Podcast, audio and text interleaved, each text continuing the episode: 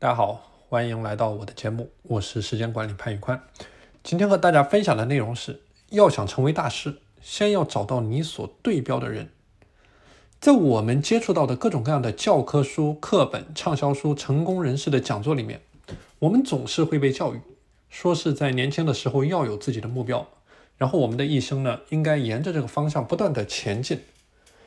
但事实上，每个人在他年轻的时候都能够找到他的目标吗？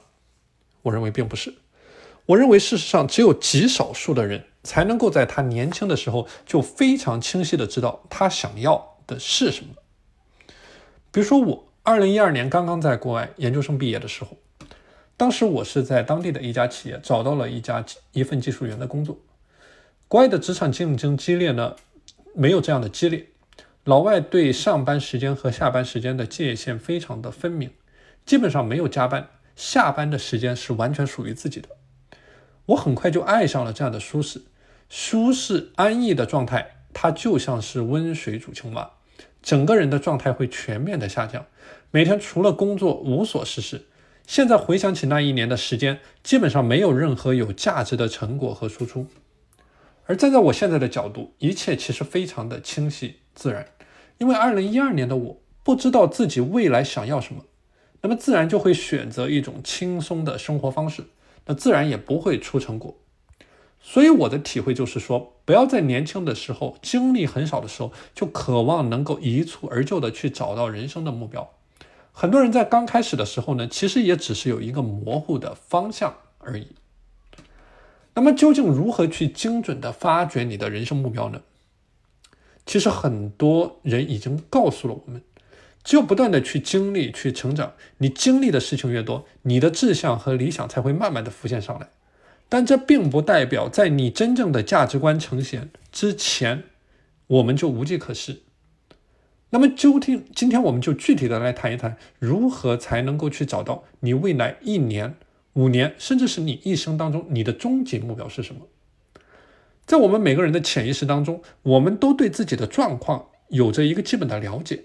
或者说对你的未来有一个幻想，比如说你在哪一个方面有特别擅长的技能，你有什么样的知识，你对未来的渴望是什么？你最渴望成为谁？那么这里就说到了我们讲到的人生目标法，就是说要想成为你想成为的人，那你首先要找到对标的人。人生目标法具体来说分四个步骤，第一个叫做找到你最渴望成为的一个人。这个就是我们说到的，去找到你个人目标的第一个步骤。首先，你要想出一个人，你最渴望成为谁，想出他的名字。如果说你能够成为这个人，你会觉得你的每一天都很幸福。这个你想要成为的人，你必须对他足够的了解。你想要成为他，那你就会接受他的失败、他的心酸、他的一切的坎坷，到最后他的成功。你一定想要去经历或者说体验他的人生。那么第二个步骤，去找到你最想、渴望成为的七个人。重复刚才我们说到的步骤，想到七个人，七个你最渴望成为的人，无论是你的现实生活当中的人也好，或者说虚拟的人物也好。第三个步骤，去总结二十一个特质，找出一张白纸、一支笔，写下每个人身上你觉得最符合你价值观的技能或者说特质。那么，什么叫做最符合你的价值观的技能和特质呢？比如说，你选定了俞敏洪作为你想成为的一个人，你可以去总结他的一些技能，比如说英语演讲管理。那么，就把你之前总结的七个人的技能特质如法炮制的写下来，每个人有三项，一共是二十一项。当你在白纸上写下特质列表之后，你会发现很多人有一些共同的特点啊，比如说英语很好，比如说非常的冷静果敢等等。接下来你所需要做的就是把这二十一项里面重复度最高的特质技能列为你自己的终极目标，而这样的终极目标也就是你前进的方向。你持续的去关注你识别到的榜样，持续的去强化它的特质给你带来的正向的反馈，去疯狂的模仿，直到最后你能够掌握它的本领，去解决掉你身上的问题。